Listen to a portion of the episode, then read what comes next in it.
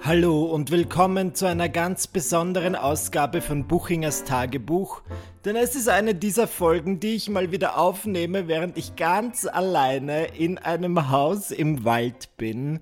Und ich muss euch kurz die momentane Situation schildern. Also ich nehme auf, es ist 19.30 Uhr, ich bin gerade von einem ausgedehnten Spaziergang nach Hause gekommen und ich war überrascht, denn ich bin in dieser Gegend normalerweise eher so im Winter oder im Frühling und es sind plötzlich total viele Tiere unterwegs. Ist eh total klar, aber es gibt so Routen, die ich normalerweise gehe, wo ich mich austobe, da bin ich stundenlang unterwegs und da sind jetzt plötzlich lauter Kühe und Pferde und die schauen mich schon so wütend an und das macht mir voll Stress.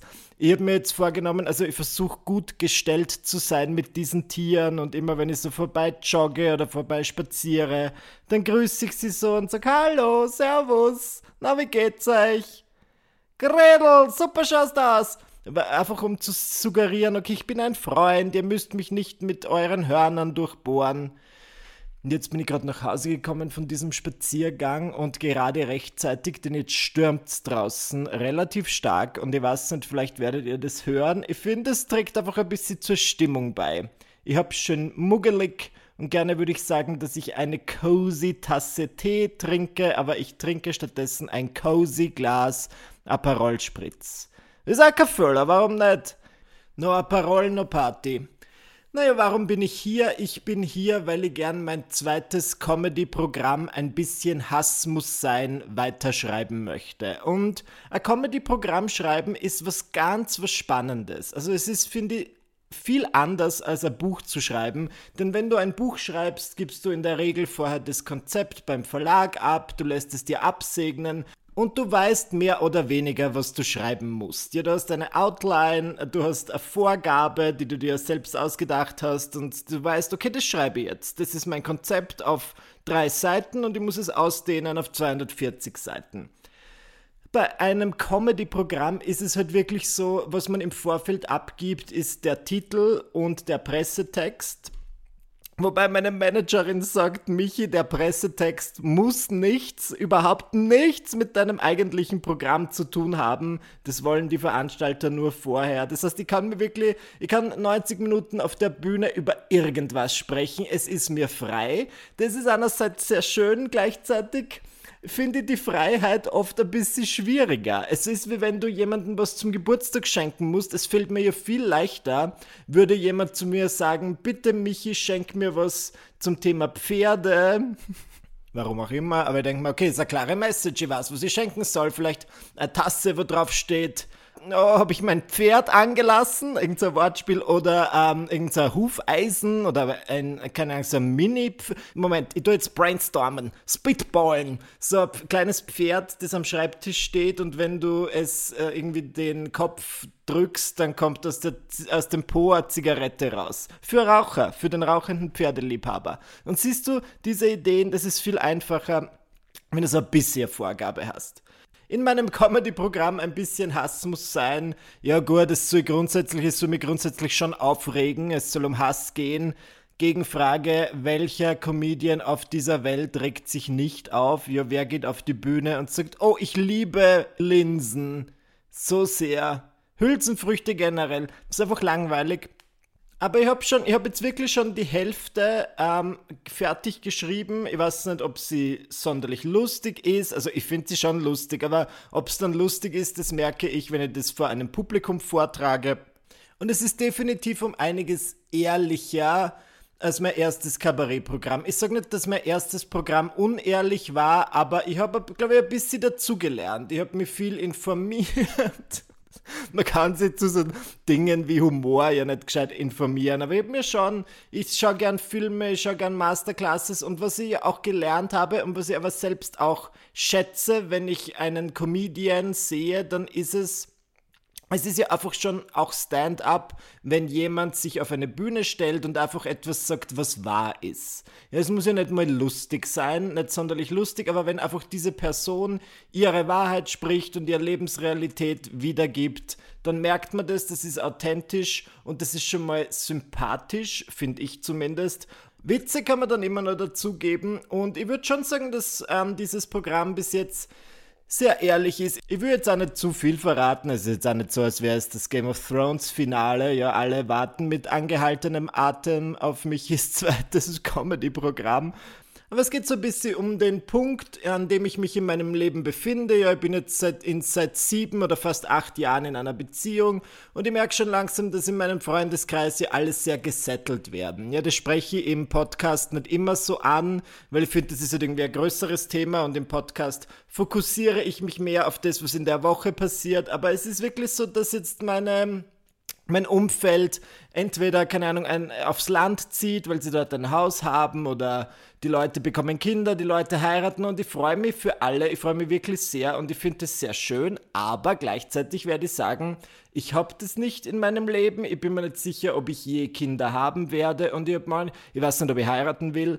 Ich habe manchmal das Gefühl, dass ich so ein bisschen auf der Strecke bleibe, gemeinsam mit Dominik, das ist schön, wir sind zumindest im Doppelpack und es ist ja zum Beispiel die Macherin von Friends oder eine der Macherinnen von Friends, Martha Kaufman, glaube ich, heißt sie, die sagt immer, dass es kein richtiges Friends Revival geben wird. Es wird keine neuen Folgen mit einer neuen Storyline geben, weil Friends einfach diese Serie war, wo es um diesen Zeitpunkt in deinem Leben geht, wo deine Freunde dein Lebensinhalt sahen. Und was sie uns, und durch die Blume, glaube ich, sagen möchte und aber nicht ausspricht, ist, dass diese Serie jetzt, keine Ahnung, 20 Jahre später nicht funktionieren würde, weil Rachel Chandler, Monica, Phoebe, Ross und Joey wahrscheinlich keine Freunde mehr sind oder schon Freunde, aber halt die Sorte Freunde, die einmal im Jahr sich dann irgendwo sehen und sagen, ah, jetzt sollten wir aber bald wieder auf einen Café gehen und dann machen sie es nicht. Na gut, das führt zu weit, aber auf jeden Fall muss ich sagen, ich finde es immer wieder spannend, wie gut es meiner Kreativität tut, wenn ich einfach so ein paar Tage alleine und so ein bisschen isoliert bin. Ja, ich habe Kontakt mit der Außenwelt. Ich bin nicht so wie im Big Brother Container. Ich spreche schon mit meinem Freund. Ich habe jetzt gestern mit meiner Schwester telefoniert. Ich habe Kontakt mit meinen Eltern. Also ich bin eh voll social.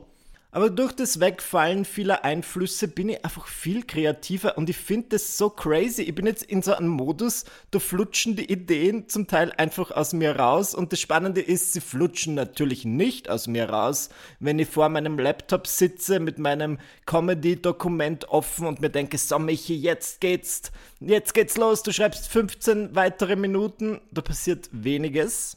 Aber wenn ich dann zum Beispiel laufen gehe, um auf andere Gedanken zu kommen, dann bleibe ich alle fünf Minuten stehen, schreibe mir irgendwas auf. Heute bin ich wirklich beim Laufen stehen geblieben und ich glaube, ich habe fünf Minuten Material niedergeschrieben. Das ist einfach so rausgeflutscht als Ganzes und ich finde das fantastisch. Das passiert mir so selten. Ich fühle mich wie in einem Film. Ich fühle mich wie in diesem Diane Keaton-Film, Was das Herz begehrt. Den habt ihr bestimmt gesehen, denn wie ich seid ihr ja bestimmt auch im Geiste 50-jährige Frauen, 50-jährige weiße Frauen, die ein Ferienhaus in den Hamptons haben. Na genau, und um das geht es in diesem Film. Sie ist eine Schriftstellerin oder sie schreibt, glaube ich, Theaterstücke und sie fährt in die Hamptons, um zu schreiben. Und es gelingt ihr nicht, aber dann fängt sie irgendwie so eine Liebesaffäre mit Jack Nicholson an und es wird ihr das Herz gebrochen und dann flutscht es aus ihr raus und sie sitzt an ihrem Laptop und heult und es ist fantastisch.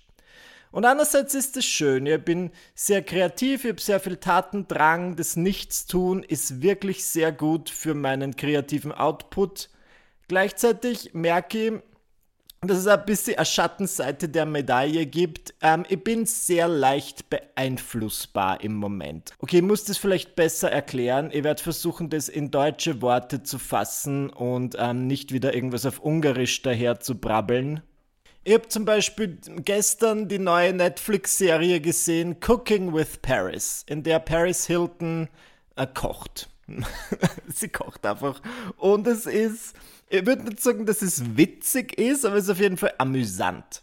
Und dann habe ich mir sofort gedacht, oh mein Gott, Kochen. Ich habe auch mal Kochvideos gemacht, in denen ich mir nichts gelungen ist. Ich sollte wieder mehr Kochvideos machen. Ich finde das super, Kochvideos, genauso wie Paris Hilton oder ähnlich, halt auf meine Art und Weise. Super, das mache ich. 15 Minuten später, keine Ahnung, höre ich irgendwo im Radio einen, einen Song, der irgendwie witzig ist und ich denke mir, ein humorvoller Song, wow, ich könnte jetzt äh, einen Song schreiben, ich schreibe jetzt einen Song und der wird lustig und vielleicht sollte ich mehr, das Kochen ist irgendwie ein Plätzchen, keine Ahnung, vielleicht sollte ich mehr in diese Musikrichtung gehen und ich bin einfach sehr, keine Ahnung, wenn ich ein Porno sehen würde, würde ich mir denken, weißt was, nein, nicht kochen, nicht Musik, ich lasse mich jetzt beruflich flachlegen, ich bin im Moment in dieser Hinsicht sehr leicht beeinflussbar. Und das finde ich ein bisschen strange. Das heißt, grundsätzlich ist diese Stimmung, in der ich bin, gut für mein kreatives Output. Gleichzeitig heute das schon für einen Nachteil, dass ich so, ja, so einen Tatendrang habe und irgendwie so viel machen will. Und ich denke mal, man soll nicht so viel machen, das verwässert einfach nur die Marke. Ich habe bereits Kochvideos gemacht, ich habe bereits lustige Songs gemacht, ich habe bereits Pornos gemacht. Na, Pornos habe ich keine gemacht, aber man muss ja nicht. Ich hasse diesen Stress. Im Moment mache ich hier gar keine YouTube-Videos. Ja, man kennt mir grundsätzlich als YouTuber. Ich weiß nicht, ob alle von euch das wissen, aber so meine ich vielleicht. Ich weiß nicht, als, als was ihr mich kennt. Ihr kennt mich wahrscheinlich als Humorist und Geisteswissenschaftler. Aber Fun Fact: meine Karriere hat als YouTuber angefangen im Alter von 15 oder 16. Ich war immer relativ konstant mit meinen Inhalten oder mit meinen Veröffentlichungen, aber jetzt habe ich schon einige Monate keine Videos gemacht. Und ich werde ganz ehrlich sagen, es zahlt mich nicht. Es zahlt mich nicht mehr, mehr so, also es, wie sagt man da auf Hochdeutsch, es reizt mich nicht mehr. Ich habe keinen Ansporn, äh, mich da jetzt hinzusetzen und so diese Videos zu machen, die ich halt immer so gemacht habe, wo ich so alleine sitze und irgendwas unvermeintlich Cleveres in die Kamera sage. Ich finde, dieser Podcast ist anders. Dieser Podcast ist frei von der Leber weg. Das ist wirklich so ein Stream of Consciousness. Und bei einem YouTube-Video musst du dir halt immer, glaube ich, was überlegen und dann irgendeine knackige Headline finden. Und das habe ich schon eben schon mehrmals gesagt. Das geht mir ein bisschen auf die Nerven.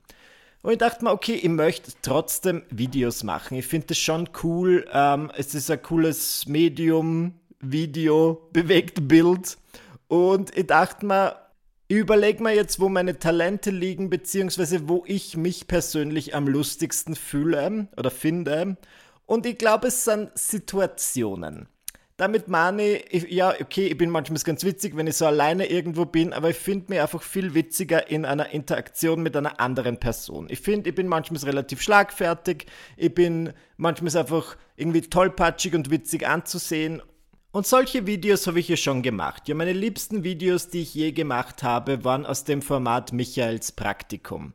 Das wissen vielleicht viele von euch nicht, aber Michaels Praktikum war so ein YouTube-Format, das habe ich ins Leben gerufen, weil ich ja in meinem Leben noch nie einen unter Anführungszeichen richtigen Job hatte. Wirklich nicht. Ja, ich habe immer bin ich aufgewachsen mit meinen Eltern und jeden Sommer bin ich zu meinen Eltern gegangen und ich meinte, hey, soll ich nicht diesen Sommer ein Ferialpraktikum machen? Und meine Eltern meinten, Michi, ich bitte dich, aber nicht doch, wir fliegen nach Mallorca und dann nach Paris. Genieß den Sommer.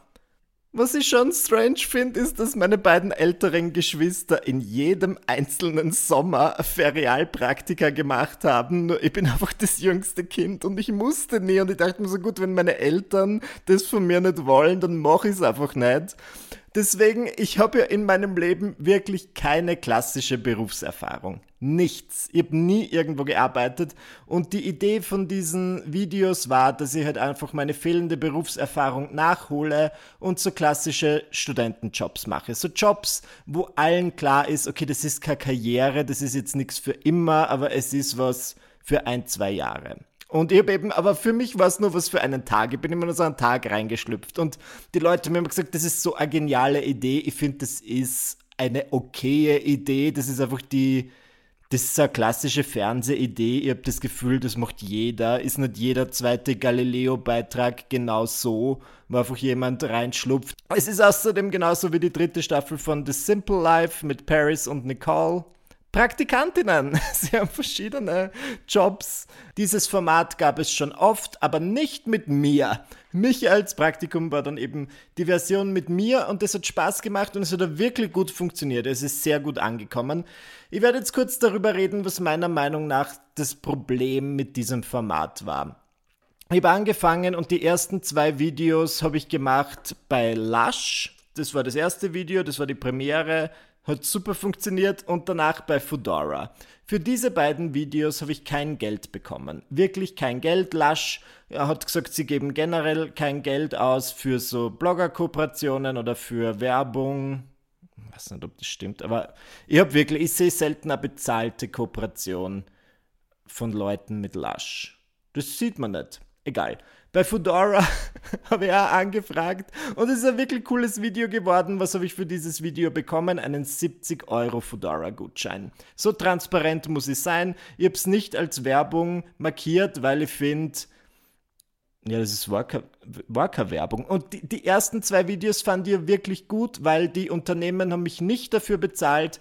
Ähm, sie mussten es in dem Sinn nicht abnehmen. Ich habe es ihnen trotzdem geschickt zur Voransicht, aber wenn die gesagt haben, das und das bitte rausnehmen, hätte ich auch sagen können, no. Warum?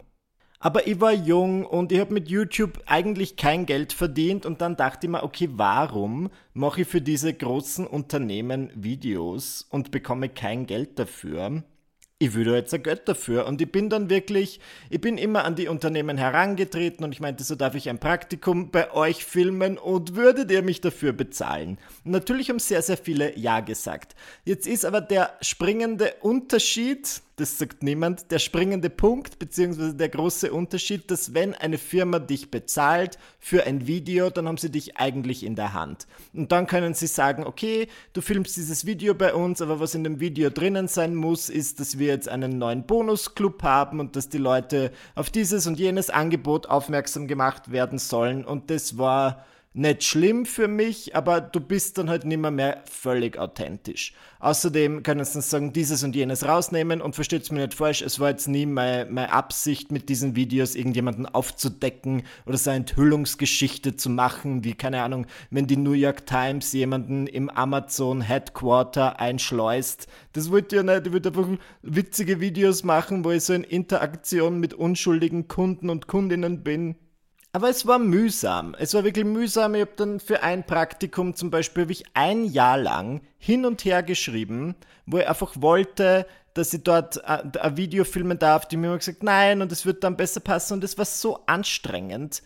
Dann habe ich nach einem Jahr dann das Video dort gefilmt. Ich wollte immer zum Beispiel ein Praktikum machen bei Starbucks, McDonald's, Burger King, diese, diese, diese Fastfood-Restaurants, die wir alle kennen. Nur die sind natürlich, also die spielen halt einfach mit verdeckten Karten und die sagen dann nein. Oder sie sagen, ja, gerne, aber du darfst nicht hinter der Theke filmen. Und ich denke mir so, Entschuldigung, hinter der Theke passiert die ganze Action. Im Kundenbereich, wie der Kundenbereich ausschaut, das war sie eh, das wissen wir alle. Wir wissen, wie der Backstage-Bereich ist. Es ist immer absurder geworden. Ich habe ein Praktikum gefilmt bei Saturn. Gibt's ja mittlerweile gar nicht mehr. Saturn ist jetzt Mediamarkt und ähm, das, ich habe das dort gefilmt. Ähm, es ist wirklich lustig geworden. Ich fand, das ist eine der besten Praktikumsfolgen und ich habe sie dann geschickt und die meinten, ja, diese und jene Sache gehört geändert. Ich habe diese und jene Sache geändert. Ich habe sie dann geschickt und dann meinten sie so, wir trauen es uns nicht dem Geschäftsführer zeigen. Ich habe so gesagt, so, ja, aber okay. Und es ist so lange gegangen, dass sie mich einfach bezahlt haben für dieses Video, so wie es abgemacht war, aber es wurde zum Beispiel nie veröffentlicht. Und es war immer sehr mühsam. Es war wirklich, äh, diese Serie war erfolgreich, das kann man schon sagen. Es haben oft so 100.000 Leute eine Folge geschaut oder sogar mehr. Und die Unternehmen sind auf mich aufmerksam geworden und haben sich dann bei mir gemeldet, was ja auch so ein bisschen ein Teil meines Plans war. Die haben sich bei mir gemeldet und ein, sich um ein Praktikum beworben oder mir ein Praktikum vorgeschlagen. Nur diese Angebote, es tut mir leid, die waren halt nie attraktiv. Das waren dann immer so ein bisschen unspannende Dinge wie, keine Ahnung, in einem Hörgerätegeschäft. Wobei es hätte schon lustig sein können, vielleicht hätte ich es machen sollen, habe ich abgelehnt. Dann hat mir mal eine, ein Unternehmen, ich weiß gar nicht, wie ich das nennen soll, einen fünfstelligen Betrag angeboten damit ich so ein, zwei Videos mache, wo ich so einen biologischen Beruf ausführe. Und ich habe gesagt, nein, weil das ist ja nicht der Sinn von mich als Praktikum, da geht es doch um Studentenjobs. Was für ein Student arbeitet in einem Labor? Ich meine, es gibt sicher einige, aber es ist kein klassischer Studentenjob. Ich will Pizzalieferant sein, ich will Taxifahrer sein. Und dann habe ich dieses Format irgendwann auslaufen lassen, ohne großes Tamtam. -Tam. Und ich finde es ein bisschen schade. Ich glaube, ich hätte es vielleicht eine zweite Staffel machen sollen, wenn man das so nennen kann, wo ich so kleine Unternehmen unterstütze, wo ich dann vielleicht in irgendeinem äh, kein Geld dafür bekomme, aber halt wo arbeite, wo man denkt, okay, das gehört gefördert, dass die ein größeres Publikum bekommen, egal. Ich habe festgestellt, solche Videos machen mir Spaß und ich glaube, mein Talent liegt einfach in diesen Situationen und in der Interaktion mit, unter Anführungszeichen, normalen Menschen, die nicht so einen riesigen Vogel haben wie ich. Und ich habe eine super Idee, ich habe eine sehr gute Idee für quasi eine Nachfolgerserie oder einfach so eine, eine Schwester im Geiste von Michaels Praktikum, einfach sehr ähnliche Videos, an denen ich wahrscheinlich kein Geld verdienen, sondern höchstens welches verlieren werde, es sei denn, es gelingt mir diese Serie irgendwie einem Online, einer Online-Web-Video-Plattform zu pitchen damit die die Produktion übernehmen. Und dieses, diese Idee, ich will sie jetzt in dem Sinn noch nicht breit diskutieren, weil sie ist noch nicht so ausgereift, aber sie ist um einiges breiter aufgestellt als mich als Praktikum. Das heißt, es geht nicht nur um Berufe, es geht um andere Dinge, ähm, die man halt machen kann. Da kann sich jetzt jeder was drunter vorstellen. Das war ein ausgezeichneter Pitch. Ja, weil ich mache mir keinen Stress damit ich genieße es einfach wirklich gerade, so ein bisschen alleine zu sein. Ich frage mich manchmal, warum bin ich immer so kreativ, wenn ich alleine bin? Bedeutet das, dass ich, dass ich einfach die beste Version meiner selbst bin oder die kreativste Version meiner selbst zumindest, wenn ich einfach abgeschottet von der Menschheit in irgendeinem Haus im Wald bin? Das ist ja auf Dauer kein Leben, das man so führen kann. Aber ich möchte auch nicht den Punkt erreichen, wo ich mir einrede, dass ich nur kreativ oder irgendwie schöpferisch sein kann, wenn ich hier bin. Ah, ich muss sagen, ich muss schauen, wie ich mit diesem Kabarettprogramm weitermache. Ich habe jetzt einige Auftritte in nächster Zeit, wo ich das Gefühl habe, da kann ich dieses Material sehr gut testen. Ich bin zum Beispiel am 21. August in Korneuburg. Okay, gibt's bestimmt. Das ist gar nicht so weit von Wien. Und das Interessante an diesem Auftritt ist, es ist freier Eintritt. Es ist gratis für euch.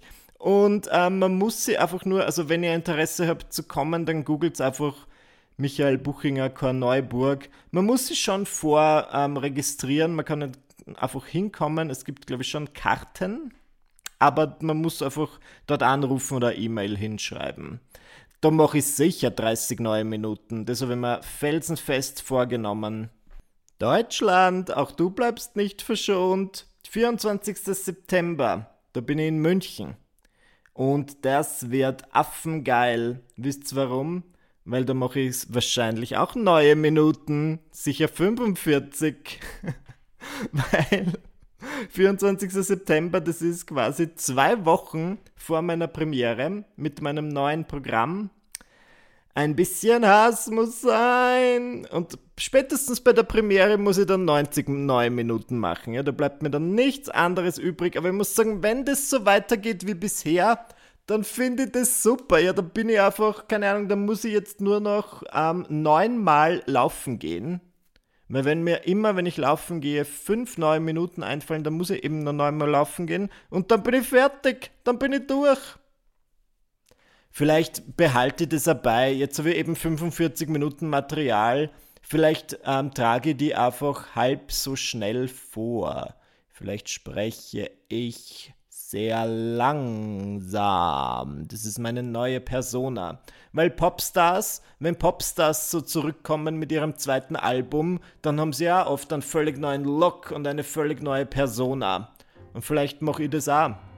Meine neue Persona hat eben diesen frechen Kurzhaarschnitt, den ich jetzt trage und spricht sehr langsam. Okay, Danke, dass ihr wieder dabei wart bei dieser Folge von Buchingers Tagebuch, dem Hilarious Comedy Podcast mit den köstlichen Humorwitzen von Michi Buchinger. Jeden Dienstag gibt's eine neue Folge, deswegen bitte seid auch nächsten Dienstag wieder dabei. Ich freue mich. Tschüss.